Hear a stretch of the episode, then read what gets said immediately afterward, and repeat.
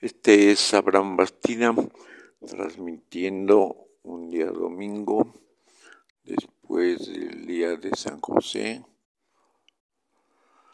Y bueno, hoy les tengo muy buenas noticias. Primero, desde México, la pandemia, a Dios gracias, ha disminuido. Segundo, em, ayer tuve la muy agradable visita de tres personas eh, a mediodía de mi más alta consideración y respeto. Al final del día pude estudiar los periódicos, oír noticias y terminé escuchando a Richard Kleiderman, un pianista que más tarde compartiré en mi música, que es un segmento que he dedicado a compartir con ustedes mi música. Bueno, la primera visita fue la del hijo de una doméstica de aquí de la casa de ustedes, en las calles de Hidalgo, al poniente de la ciudad de Toluca, y en mi carácter de cronista de la delegación ciudad universitaria, que es la segunda vez que el municipio de Toluca, el ayuntamiento me hacen favor de nombrar. Lamentablemente el Consejo de la Cultura de Toluca, donde también soy miembro y que el último presidente municipal, o antepenúltimo, ya no recuerdo, que fue un tal Fernando Zamora, eh, inauguró, eh, lo puso en funciones y todavía no veo nada claro. O sea, lamentablemente la cultura de Toluca, tan importante en su momento, ha sido muy descuidada. Eso hace que la identidad de Toluca eh, se esté perdiendo. propiamente nadie sabe ni de los matlacincas, ni de su relación con eh, los toltecas, que fue muy importante. Los toltecas serían para Toluca lo que los griegos fueron para el Mediterráneo. Naturalmente, excepción hecha del pueblo judío que traía su cultura muy propia y que logró conservarla hasta la fecha. Bueno, eh, esta primera visita fue de un joven de 10 años, 9, estudia primaria y es de los más eh, puros orígenes. Eh, pienso que Otomís, pero con una inteligencia extraordinaria. Con él estuve platicando cómo se educa a los jóvenes y traté de comprobar una hipótesis que tenía hace algún tiempo. Ah, tenemos que incrementar la gente, la cultura, la preparación, la educación, de la gente, no lo más pobre, no lo más rica, sino sí los que tienen más méritos. Eso eh, se llama meritocracia según los filósofos del derecho. Y bueno, em, tuve la oportunidad de que él sí pudiera y sí entendiera a sus nueve años la vida de Rómulo Gallegos y la extraordinaria obra que hizo para Venezuela. Él yo creo que fue uno de los hombres que más ha entendido el costumbrismo, el costumbrismo venezolano. Lamentablemente mi primo Oscar Bastida Cárdenas, quien está viviendo allá, creo que no ha leído ese libro, no ha entendido esa cultura, no es culpa de él, no fue formado en la intelectualidad, es abogado y lamentablemente tampoco tengo información sobre él.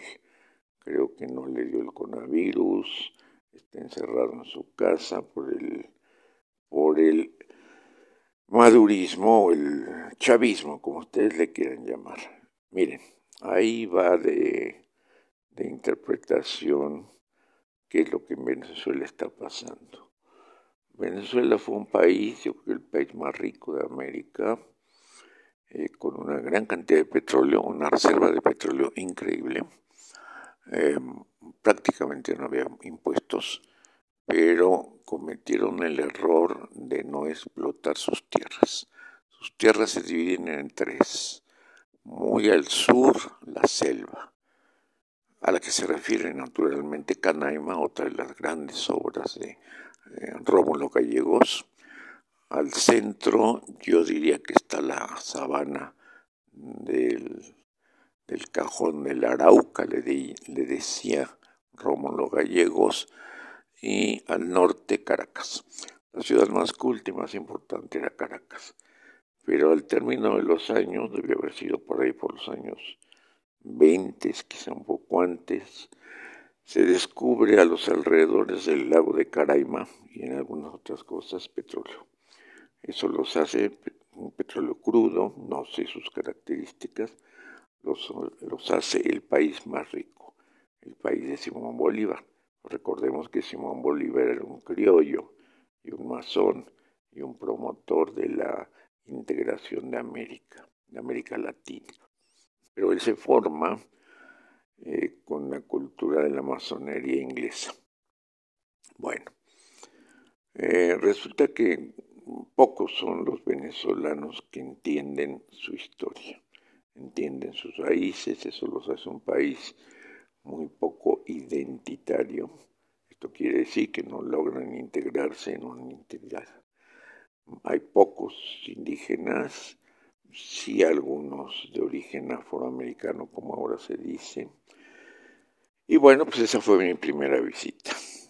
Mina Bárbara, prendo la televisión y este niño de nueve años entiende. Ah, seguimos con las visitas. La segunda visita fue la de un primo, eh, compañeros de juegos, pues yo calculo que entre los uno y dos años, eh, yo creo que fue mi, mi, compañero de juegos más íntimo. En Toluca los jóvenes jugábamos con los primos, primos hermanos, y con la familia en general, ¿no? Con la familia de, de primer grado, digamos, y de segundo. Mi madre en este caso había tenido siete hermanos de apellido Salgado, Aguilar Salgado, y posteriormente de sus siete hermanos todos vivieron. Este, mi abuelo era masón del grado 33. Eh, su presidente era Zárate Albarrán, al que mataron en el centro charro. Se dice que lo mataron a borrachera. Yo pienso que lo mató el gobierno porque está organizando un grupo de de gobernadores, una coalición de gobernadores. Y recordemos que él era del clan de Filiberto Gómez, historia que lamentablemente también los tolucos no conocen. Pero bueno, eso no viene al caso.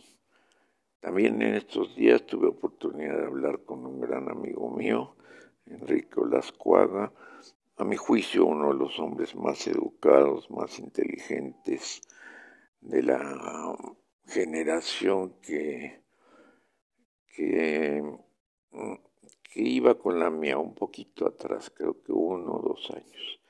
Eso me dio muchísimo placer porque platicamos de, de cosas muy antiguas, me platicó la historia de su familia y todavía me debe muchísima información. Pero bueno, ya la compartiré con ustedes a través de este cronista de la Delegación Ciudad Universitaria de Toluca. Lamentablemente no les puedo platicar qué están haciendo los otros cronistas, pues porque no sé, no publican, no hace nada. Tendremos en algún momento que hablar con el presidente municipal actual, que es Juan Rodolfo Sánchez Gómez, y quien presiento que va a ganar la presidencia municipal en segunda vuelta. Bueno, pero no es el caso en este momento. La visita de mi primo me dio la muy agradable sensación de que venía curiosamente con unos documentos de que al caso no vienen y con su compadre. Su compadre es un perrito excelente, muy lindo. Hauser creo que se apellidan o se llaman. Y después con su sobrino, con su hijo, mi sobrino. Un muchacho de una inteligencia despierta, temperamento nervioso. Si habláramos de caballo diríamos que era un pura sangre, brioso. Y él no sabe, pero sus orígenes vienen de un abuelo de suprema inteligencia. Suprema inteligencia es, a mi juicio, uno de los personajes que en paz más inteligentes de esta ciudad. Se llamaba Antero González Ocampo. Se había formado en San Ildefonso, donde se formaban los positivistas de Comte, que aquí trajo algún educador y que naturalmente impulsó Vasconcelos en sus momentos. Y bueno, el que salía de San Ildefonso era un hombre que si no era inteligente era por mala suerte. Y después, eh, el origen de esta familia viene de dos ramas. Por un lado, el abuelo paterno, es un González, fue presidente municipal de Toluca, gente muy allegada a todos los gobernadores, Alfredo del Mazo. Yo diría que formó parte de la eh, oligarquía y plutocracia toluqueña de los años 30. Él hizo, sin que el mérito lo haya reconocido, lo que hoy es el cosmovitral. Ah, no lo terminó, no me pregunten por qué, pero la mayor parte de la información que tenemos de Toluca, de esas épocas, se la debemos a que él protegió al cronista, a mi juicio también más importante del Toluca de los del Toluca, el maestro Salinas, que fue secretario de la Real Academia Española o su equivalente en la Ciudad de México y que después puso una, una escuela en Cuernavaca y que tampoco ha sido reconocido como se lo merece. Bueno, y al final, la última visita, al estar cerrando la, la puerta de, del lugar donde grabo, mm, le puse el seguro y lamentablemente no encontré las llaves maestras ni la llave de la, del cuartito donde, donde tengo mis aparatos de computación. Y bueno, pues me quedé sin computadora. A Dios gracias, en esta ciudad, ah, como en todo México, se vive con personal que hace las cosas en friega, pero siempre y cuando te conozca y te tenga reconocida estima y la vida en México vale por los amigos. A los enemigos se les corta o se les balacea. Pero esto está acabando y yo creo que vamos a regresar a los viejos tiempos a pesar de las crónicas de sobre todo de Volpi, a quien les recomiendo mucho. Eh, publiquen el Reforma, si mal no recuerdo, el Reforma es un periódico mexicano, lo pueden adquirir en red, no tiene desperdicio.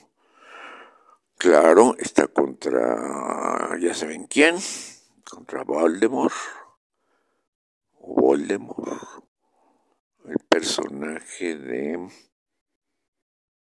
la brujería, el hombre malo, pero no tonto. Bueno, por ahora se queda de usted su amigo Abraham Bastida y en los próximos segmentos estaremos abriendo una nueva sección sobre la historia de la poderosa familia de Aguilar, que si ustedes estudian un poco es un apellido, a mi juicio, de origen árabe, todavía no termino de estudiarlo, y que en Córdoba se habla de la poderosa familia de Aguilar, donde Córdoba, España, naturalmente, donde tiene decía Hernán Cortés, asentados mis ganados cuando le pidió la merced a Carlos V de que le regalara el valle de Toluca, antes el valle del Matlacinco. Por su atención y por haberme escuchado, un domingo muy afectuoso.